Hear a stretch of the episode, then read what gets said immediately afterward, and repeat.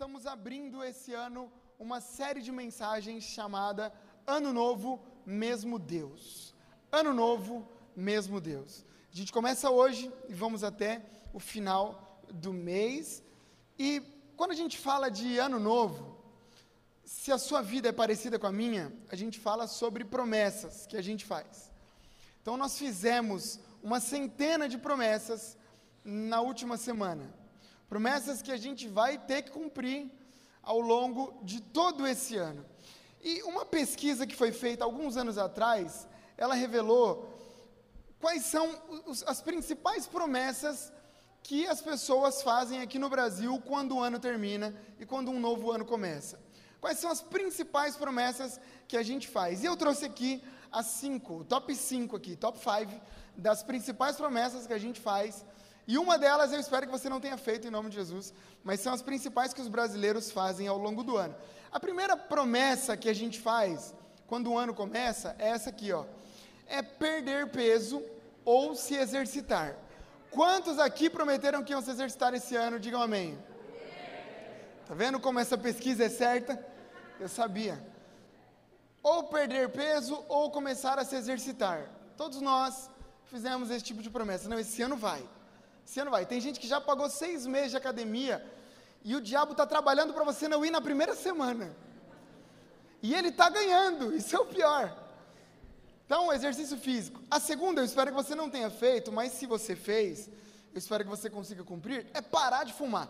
O brasileiro, uma das principais promessas que ele faz é parar de fumar. Por isso eu espero que a gente já, né, em nome de Jesus, irmãos, se você ainda está, faça a promessa e cumpra a partir de hoje. Já traga aqui na frente, a gente vai orar por você em nome de Jesus. Terceira promessa que a gente faz: economizar dinheiro ou gerenciar melhor as nossas finanças. Está no top 3 do brasileiro aí. Acredito que muitos de nós ou precisamos economizar mais, ou precisamos, no mínimo, gerenciar melhor as nossas finanças ao longo desse ano. Quarta promessa que o brasileiro faz é aprender algo novo fazer um curso, mudar de área, fazer uma transição de carreira, começar a falar inglês, falar espanhol, falar francês, aprender alguma coisa nova, é algo que a gente coloca como meta ao longo do ano.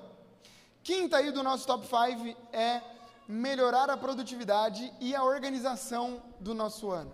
E aí, de maneira geral, como que a gente faz para ler mais livros, como que a gente faz para dormir melhor, como que a gente trabalha menos e ganha mais dinheiro, como que a gente faz para organizar melhor a nossa vida. Por que tudo isso? Por, quê? Por que, que a gente faz promessa quando ah, o ano vira? Por que, que a gente faz promessas de mudanças quando o ano vira? É simples, porque a gente sempre tem algo para mudar. A gente sempre tem algo para melhorar. Se a gente olhar para a nossa vida hoje, se nós fizermos uma, uma análise honesta dos nossos dias, a gente vai dizer que temos muito para melhorar, em muitas áreas. E na nossa conduta imperfeita, nessa caminhada rumo ao aperfeiçoamento em Deus, é, se a gente olhar atentamente, sempre vai haver espaço para mudança. Por isso que a gente acaba enxergando um novo ano como uma oportunidade para melhorar, para avançar. Agora, a grande questão é que essa perspectiva, ela cabe para nós, mas não cabe para Deus. Porque nós precisamos melhorar, Deus não. A gente precisa de um, de um espaço de melhoria contínua, Deus não. E é debaixo dessa realidade que a gente tem que abrir essa série aqui. Porque alguém pode dizer assim, Diego, legal, novo ano, mesmo Deus. Eu poderia dizer um novo ano, um novo eu? Poderia. Um novo ano, um novo eu na vida financeira. Um novo ano, um novo eu na, nos exercícios físicos. Novo ano, novo eu. Mas a gente não pode dizer um novo ano, um novo Deus. A gente tem que dizer que é um novo ano e o mesmo Deus. Porque a gente entra debaixo da certeza, nesse ano, de que Deus permanece o mesmo de todos os outros anos. O mesmo Deus que criou os céus e a terra é o Deus que está aqui nesse ano de 2024. A mudança de calendário não muda quem Deus é. Quantos estão aqui comigo? Digam amém. Amém. E é debaixo disso que eu quero começar essa série, lendo com vocês Isaías capítulo 40. Isaías, livro do profeta Isaías, capítulo de número 40, versículo 27. Isaías capítulo 40, versículo 27. Os papais e as mamães estão aí com suas crianças. A Dai Kids volta semana que vem, em nome de Jesus. Amém, irmãos? Glória a Deus. Os pais com vergonha de dizer, não, é uma benção ficar com meu filho aqui no colo, nesse, nesse calor, é uma benção, eu amo. Isaías 40, 27 diz assim: Por que você reclama, ó Jacó, e por que se queixa, ó Israel? O Senhor não se interessa pela minha situação, Deus não considera a minha causa. Será que você não sabe? Essa é a pergunta do profeta para nós hoje. Será que você não sabe? Nunca ouviu falar? O Senhor é Deus eterno, o Criador de toda a terra. Ele não se cansa nem fica exausto. Sua sabedoria é insondável, ele fortalece o cansado e dá grande vigor ao que está sem forças. Até os jovens se cansam e ficam exaustos, os moços tropeçam e caem, mas aqueles que esperam no Senhor renovam as suas forças, voam alto como águias, correm e não ficam exaustos, andam e não se cansam. Irmãos, Isaías é um profeta, aquele profeta que a gente chama de profeta maior. Porque ele escreveu mais. Essa é a explicação. Existem os profetas menores e os profetas maiores. Joel é um profeta menor, por quê? Porque escreveu menos. Você vai ler o livro do profeta Joel, é bem menor do que o do profeta Isaías, com mais de 40 capítulos. E qual que é a função do profeta bíblico? O profeta bíblico é aquele cara que fala em nome de Deus para o povo. Ele recebe uma mensagem de Deus e ele transmite essa mensagem para o povo. E a função desse profeta, ela caminha pelo menos em duas frentes. O profeta bíblico, ele é aquele que denuncia o pecado e anuncia o caminho de redenção. O profeta, para ele ser considerado um profeta bíblico, ele precisa sempre apontar o caminho do erro, mostrar para as pessoas onde elas estão errando e, ao mesmo tempo, apontar o caminho do acerto. Por isso que a gente tem que tomar cuidado com aquele tipo de profeta que só aponta o erro das pessoas. Você está errado, você está errado, isso é errado, isso é pecado, isso é pecado. Tá, mas e qual é o caminho de mudança? Qual é o lugar onde eu vou para melhorar? Como eu corrijo a minha rota? O profeta bíblico é esse cara que aponta o erro e ao mesmo tempo aponta o caminho. E é exatamente isso que acontece com Isaías. Porque cada uma das palavras de Isaías, elas se provam verdadeiras. O profeta Isaías ele prega, ele fala, ele condena os erros do povo, ao mesmo tempo ele mostra um caminho de mudança e tudo que Isaías fala vai acontecendo. Do capítulo 1 até o capítulo 39 de Isaías, a gente vai encontrar uma mensagem de denúncia de Isaías para a liderança de Israel. A mensagem de Isaías é assim: olha, os assírios e a Babilônia estão a caminho, e eles vão invadir e eles vão arrebentar com tudo por conta do pecado do povo. Deus vai usar a Assíria e a Babilônia para corrigir a rota das pessoas aqui. Por quê? Porque está todo mundo em pecado. Se vocês continuarem na idolatria, se vocês continuarem oprimindo os pobres, Deus vai mandar. Essa era a mensagem de julgamento. Só que, a partir do capítulo 39 em diante, historicamente a Babilônia vem, mas a partir do capítulo 39 para frente, Isaías começa a anunciar dias melhores. Isaías começa a dizer: olha, tudo bem, Deus veio, Deus mandou a Babilônia, as coisas ficaram ruins, mas a partir daqui há uma mensagem de esperança. Olha só o que diz Isaías 40, do 1 ao 5. Consolem, consolem o meu povo, diz o Deus de vocês. Encorajem a Jerusalém e anunciem que ela já cumpriu o trabalho que lhe foi imposto, pagou pela sua iniquidade e recebeu da mão do Senhor em dobro por todos os seus pecados.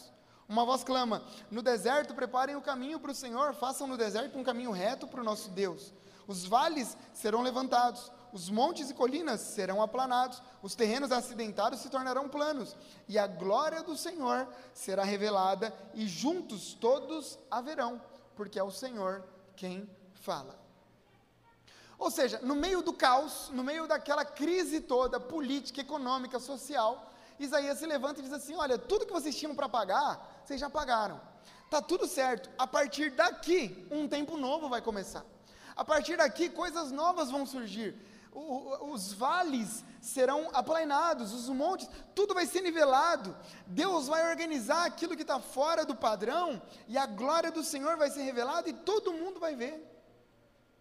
Então, no meio do exílio, o profeta diz: gente, vai ficar tudo bem. A promessa de que depois de uma estação muito difícil, o povo viveria dias melhores.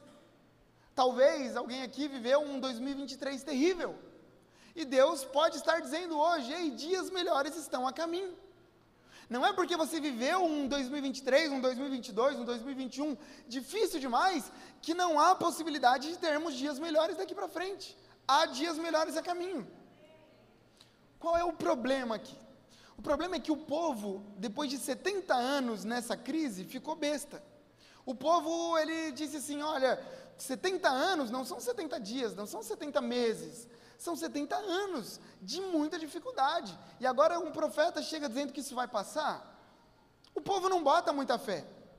O povo diz: tudo bem, o Isaías está dizendo, mas é, é difícil acreditar que depois de tanto sofrimento pode vir alguma coisa boa. O profeta está dizendo: o tempo da aflição acabou. 2023 não foi tão bom, mas 2024 vai ser. Promessas que não se cumpriram ainda vão cumprir, o tempo da dor acabou, mas o povo, a fé e a confiança do povo estão abaladas. A ponto do povo dizer aquilo que a gente leu no começo desse sermão. Olha só. Por que você reclama a Jacó e por que se queixa a Israel? O Senhor não se interessa pela minha situação. O meu Deus não, não considera a minha causa. É como se o povo estivesse dizendo assim: se Deus de fato nos amasse como Ele diz que ama, se Deus de fato fosse bom como Ele diz que é bom, a gente não teria passado pelo que a gente passou. Se Deus de verdade se importasse com a nossa situação, a gente não teria enfrentado 70 anos de exílio até agora. Então, Deus não se preocupa tanto com a gente quanto a gente imaginava. Deus não se interessa pela minha situação. Sabe, irmãos, talvez existam pessoas que entraram aqui assim. Talvez você está colocando em xeque a bondade de Deus, o amor de Deus, porque você tem vindo de péssimas temporadas. E aí você diz: caramba, se Deus é tão bom como o Diego diz, se Deus é tão bom como as pessoas dizem, por que é que eu estou passando tempos tão difíceis? Se Deus me ama de verdade, por que, que o meu vizinho que não é cristão está vivendo dias melhores do que eu que estou na igreja todos os domingos? Tem gente que está cansada do exílio, está cansada da viagem, está cansada do sofrimento, porque já são tantos anos correndo, lutando, se esforçando. E a dúvida vem querendo tomar o seu coração. Aí você ouve uma palavra de consolo, e essa palavra, ao invés de consolar, você diz: será mesmo? Será? Eu vim dizer para você que se você se sente assim, você está no lugar certo. Porque essa palavra é para os nossos corações. Essa palavra é para o coração que está vivendo uma ótima fase, para se lembrar de que Deus é o mesmo, e para o seu coração que talvez esteja vivendo uma péssima fase, para se lembrar de que Deus continua o mesmo. Deus ele não muda de acordo com as estações da nossa vida. A mudança de um calendário não muda quem Deus é. A mudança da nossa estação, se a gente perde emprego, isso não faz de Deus melhor ou pior. Deus continua o mesmo, no mesmo lugar. Porque assim como o povo que diz, eu não sei se o Senhor se interessa pela minha situação, a resposta de Deus chega para o coração do povo. E a resposta de Deus para o povo é a resposta de Deus para nós. Isaías 40, 26 a 28, olha só. Essa é a palavra de Deus para o seu coração. Ergam os olhos e olhem para as alturas. Quem criou tudo isso? Aquele que põe em marcha cada estrela do seu exército celestial e a todas chama pelo nome. Tão grande é o seu poder e tão imensa a sua força, que nenhuma delas deixa de comparecer. Por que você reclama, ó Jacó? E por que se queixa, ó Israel? O Senhor não se interessa pela minha situação, o meu Deus não considera a minha causa. Será que você não sabe, nunca ouviu falar? O Senhor é Deus eterno, o Criador de toda a terra. Ele não se cansa nem fica exausto, sua sabedoria é insondável. Irmãos, quando o povo se sente cansado e desanimado, Deus usa Isaías para lembrar o coração deles de algumas verdades inegociáveis. O profeta Isaías está dizendo: vocês sabem de verdade que Deus vocês servem? Vocês têm dimensão de quem é esse Deus que vocês vêm aqui todo domingo para adorar? Vocês conseguem imaginar que esse Deus é um Deus, olha o que Isaías diz, que esse é um Deus que coloca em marcha todas as estrelas conhecidas e desconhecidas, e elas comparecem diante da presença dele. Ele é um Deus que sabe o nome de todas as estrelas. Nem com toda a tecnologia que a gente tem, a gente conseguiu entender um pedaço do universo. E Ângelo, a Bíblia diz que Deus manda e as estrelas se enfileiram diante dele, nome por nome. O Deus que criou os céus, o Deus que criou a terra, o Deus que criou o mar, que você não consegue enxergar o fim, é a esse Deus que você serve. E Isaías está dizendo: você pensa que esse Deus, ele fica cansado, ou exausto, ou sobrecarregado? Não é que Deus demora para ficar cansado, a Bíblia está dizendo que Deus jamais fica cansado. Sabe o que significa? Significa que se a nossa última temporada foi difícil, para Deus não foi. Se o nosso último ano foi complicado, para Deus não foi. Significa que se a gente perdeu o controle da nossa vida no último ano, Deus não perdeu. Se o calendário virou para nós, para Deus isso pouco importa, Ele continua no mesmo lugar, governando sobre tudo e sobre todos. Porque não existe nada que fuja do controle de um Deus que é capaz de fazer a terra rodar o tempo inteiro sem parar e tudo funcionar.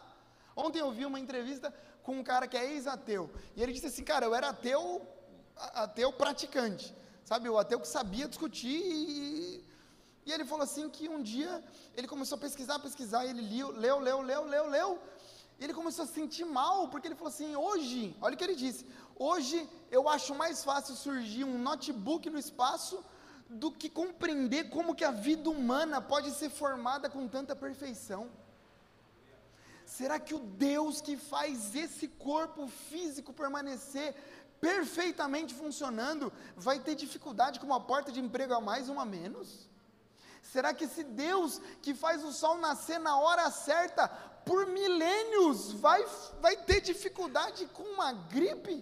Vai ter dificuldade com um problema na sua família? Não. Eu vim te dizer que os últimos anos não atrapalharam o agir de Deus. Os últimos anos não atrapalharam os planos de Deus sobre a sua vida. E aí você pode dizer, Diego, legal. Deus não se cansa, mas eu me canso. Deus não fica cansado, ele não fica exausto, mas às vezes eu fico. Ele é o Deus eterno, mas essa não é a minha realidade. E aí que vem a chave, o ponto central desse sermão. Porque o texto não termina dizendo que Deus é um Deus que não se cansa, simplesmente. O ponto central aqui é que nós servimos a um Deus que não sabe o que é cansaço para Ele, mas sabe o que é cansaço para nós. Nós servimos a um Deus que não sabe o que é ficar exausto, mas sabe que nós ficamos cansados às vezes. Esse não é um sermão contra as mudanças que a gente planejou e sonhou. Eu, eu quero te encorajar a mudar sim, a abandonar hábitos ruins sim, a inserir bons hábitos na sua rotina. Mas esse sermão é um lembrete ao nosso coração de que a nossa inconstância não mexe com a constância de Deus. As nossas dificuldades não mexem com, a, com, com quem Deus é. O fato de termos muito a melhorar precisa ser um lembrete de que nós temos para quem recorrer. Não é à toa que lá em Mateus 11, 28, o próprio Jesus disse: Venham a mim vocês que estão cansados sobrecarregados, e eu darei descanso a vocês. Ei, eu não me canso, mas eu tenho um lugar de descanso para vocês. Tomem sobre vocês o meu jugo e aprendam de mim, porque eu sou manso e humilde de coração, e vocês encontrarão descanso para suas almas. Jesus está dizendo: Ei, eu sei que vocês ficam cansados às vezes. E esse texto aqui de Mateus 11, 28 é um texto que fala sobre a insuficiência da religião. Irmãos, talvez você esteja cansado porque você correu atrás da religião até hoje. E a religião você está numa igreja e uma igreja cristã, mas deixa eu te dizer, a religião não resolveu nada para você.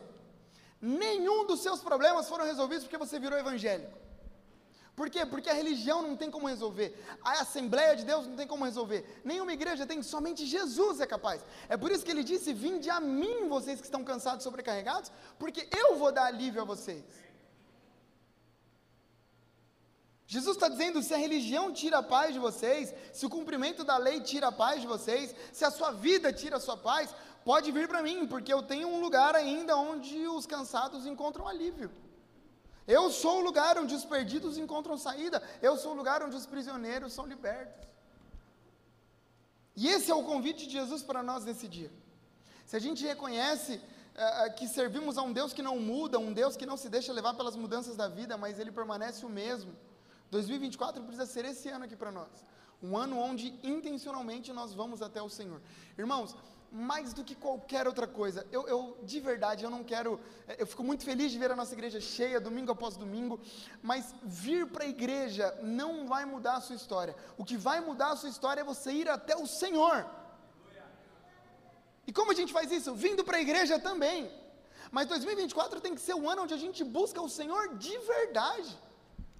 Você quer ter um ano de mudança de verdade? Busque o Senhor de verdade. Quer viver experiências que você nunca viveu com o Senhor? Então busque o Senhor como você nunca buscou.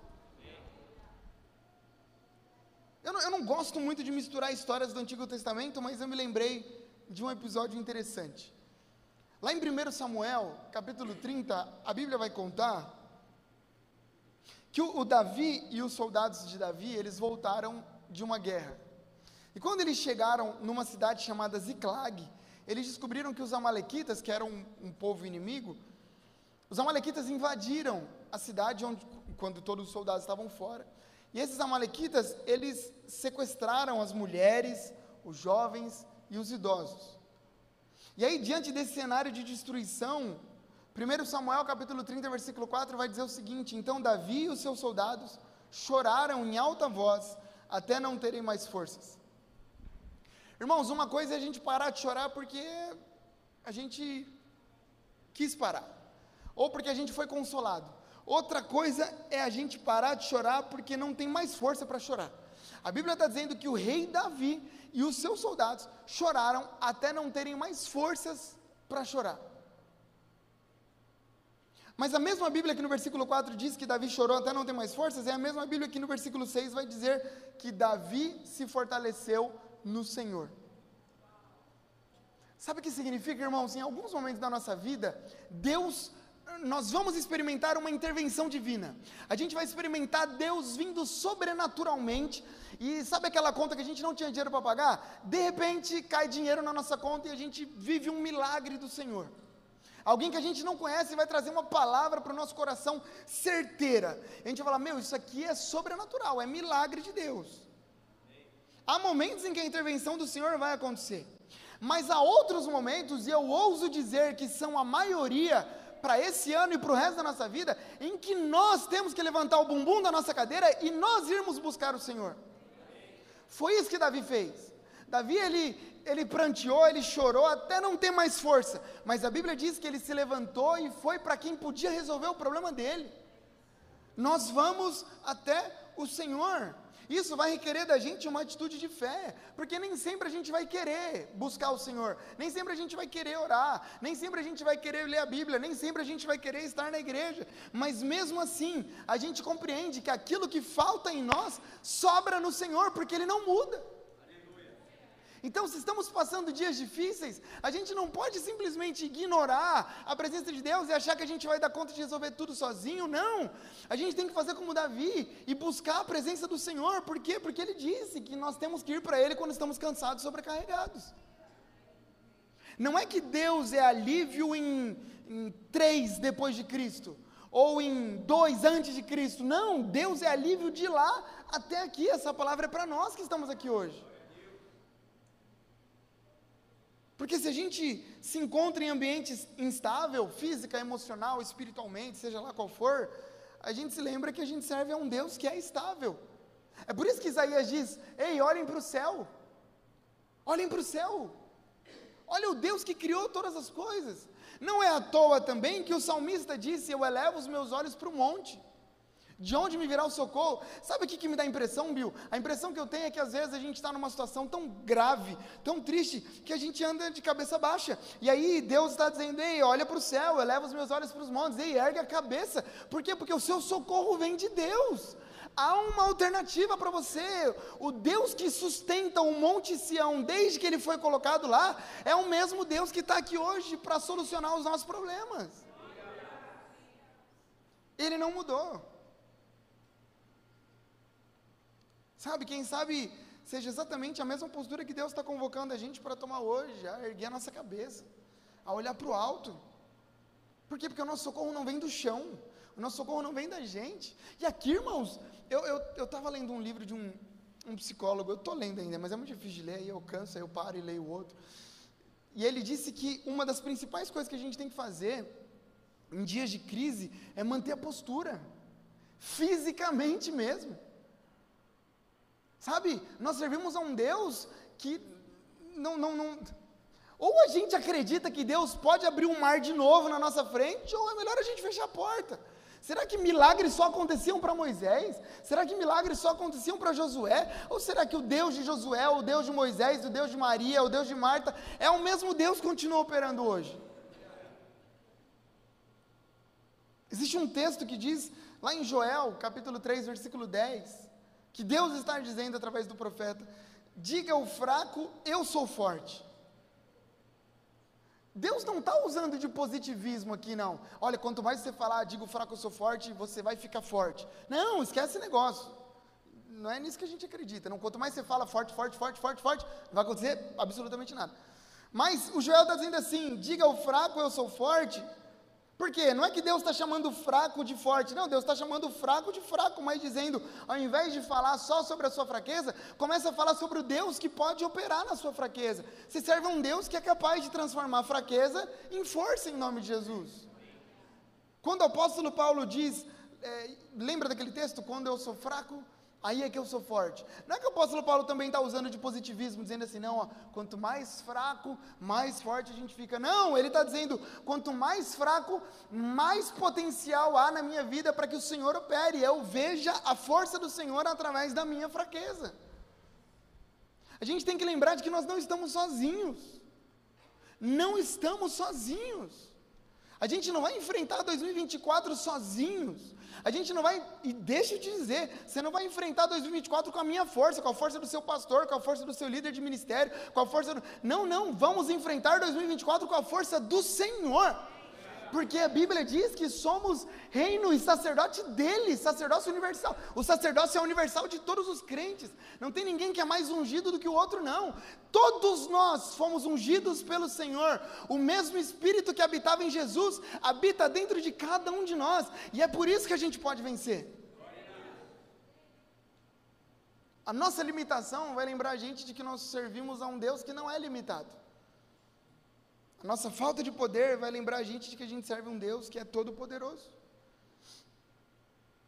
A nossa fraqueza é um lembrete de que sozinho a gente não consegue. Mas é aquilo que Paulo disse: eu posso todas as coisas naquele que me fortalece. Irmãos, esse versículo, eu vou pedir para o Vitor deixar aqui um pouco. Esse versículo ele é mal interpretado muitas vezes. Porque isso aqui não é usado, é usado por muitos como uma teologia de prosperidade. Onde a gente diz assim, não, eu posso tudo. Eu consigo fechar todos os negócios do mundo porque é Deus que me fortalece. Eu fico milionário em um ano porque é Deus que me fortalece. Pode ser que Deus faça isso acontecer, Ele pode todas as coisas. Mas o contexto desse versículo é Paulo sofrendo. Paulo ele está vivendo os seus últimos dias. Ele já está mais para lá do que para cá. E aí ele está dizendo: eu posso todas as coisas. Eu posso ter muito e posso não ter nada. Eu posso passar fome, mas eu posso ter em abundância. Eu posso ganhar dinheiro, mas eu posso perder tudo. Mas eu consigo sobreviver. Por quê? Porque eu posso todas as coisas naquele que me fortalece. Não existe nada que retenha a presença de Deus sobre a nossa vida. A minha oração por nós é que a gente seja capacitado por Deus para a partir daqui, de verdade, tirar a força da fraqueza. A gente enxergar que o que vai definir o nosso ano não é a nossa capacidade de fazer as nossas metas acontecerem, mas a capacidade que a gente vai ter de buscar em Deus tudo aquilo que nos falta. Irmão, de verdade, se você está precisando, se você viveu dias de instabilidade nos últimos anos, Deus é um Deus de estabilidade. Se você viveu dias de prisão nos últimos anos, Deus é um Deus de liberdade. Ei, pensa naquilo que te falta. Pastor, me falta o amor de pai. Deus é pai. Ai, pastor, eu sinto tanta saudade da minha mãe. Deus é mãe também. Deus é aquilo que te falta. Pastor, estou precisando de saúde. Deus é o médico dos médicos.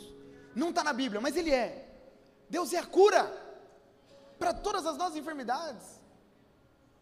Ei, se você está vivendo dias de medo, Deus é Deus de coragem. O que eu quero te lembrar nesse dia é que Deus é tudo que a Bíblia diz que Ele é para você também. É um novo ano, mas é o mesmo Deus. O Deus que falou para Josué lá no capítulo 1, versículo 9, aí Josué, pode ir que eu estou com você. É o Deus que está dizendo para você hoje, aí pode ir que eu estou com você, está tudo certo. O Deus que curou uma mulher de um fluxo de sangue de tantos anos, é o mesmo Deus que está aqui hoje, pode trazer cura para as nossas piores enfermidades. Ele não mudou. Ei, se você tem vivido dias de opressão, Deus é um Deus de leveza. Eu profetizo um ano de leveza para você em nome de Jesus. Está vivendo dias de angústia, Deus é um Deus de alegria. Está vivendo dias de apatia, Deus é um Deus de energia.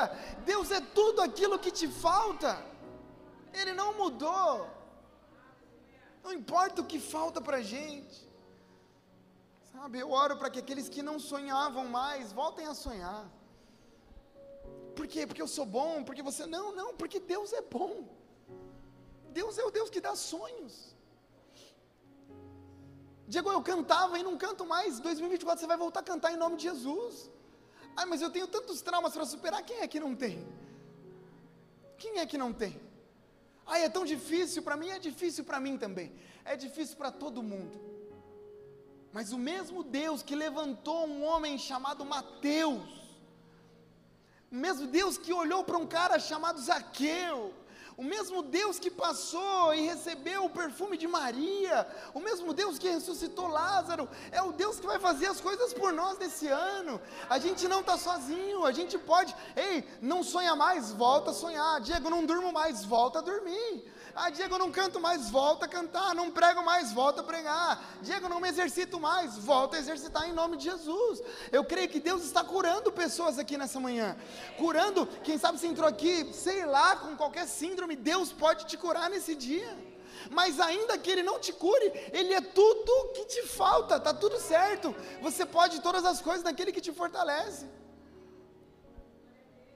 Quem sabe você entrou aqui nesse dia sem saber muito bem o que esperar desse ano porque já são 70 anos de cativeiro, 70 anos de exílio, tanta coisa ruim já aconteceu. Ei, espere no Senhor. Por quê? Porque aqueles que esperam no Senhor têm as suas forças renovadas.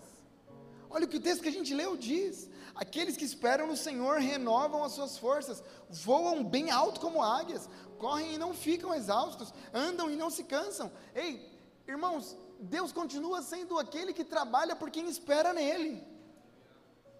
E é interessante, eu fecho aqui, porque esse texto fala que os que esperam no Senhor renovam suas forças, voam, correm e andam. Mas o normal não seria a gente primeiro andar, depois a gente correr, e se Deus quisesse, depois a gente voar? Na nossa lógica, sim, mas Deus não pensa assim. Pensando na perspectiva de Deus, a impressão que eu tenho é que aprender a voar aqui tem a ver com encontrar Deus em lugares altos. E esse é o nosso objetivo esse ano. Não é ficar andando, não é ficar. Não, não. Primeiro de tudo, a gente quer encontrar Deus no lugar onde Ele está. A gente quer buscar Deus no mais profundo. Ei, você que não lê mais a Bíblia, volta a ler, ainda dá tempo. Só começou o ano agora. A gente tem que encontrar a, aquilo que Deus tem para os seus filhos mais íntimos. Deus não tem filhos prediletos, Deus tem filhos íntimos. Deus não faz acepção, ah, eu gosto mais desse, mais daquele. Não, mas tem filho que quer estar mais perto do pai. Ele vai fazer o quê? Ele vai entregar coisas a mais para aqueles que querem estar mais perto. É por isso que tem gente que tem tanta intimidade com Deus, tem gente que tem menos. Por quê? Porque tem gente que busca mais, tem gente que está lendo mais, tem gente que está orando mais, tem gente que está jejuando mais. Esse é o ano de buscarmos a Deus em profundidade. Chega de andarmos em águas rasas, sabe? Quando a gente está ali, sempre no. vivendo no tornozelo, água no tornozelo e nada muda, e nada muda, não. Ei, dá um passo a mais nesse ano, leia mais a Bíblia, busque mais a presença do Senhor, venha mais para os cultos, faça a vida ser diferente nesse ano com o Senhor em nome de Jesus.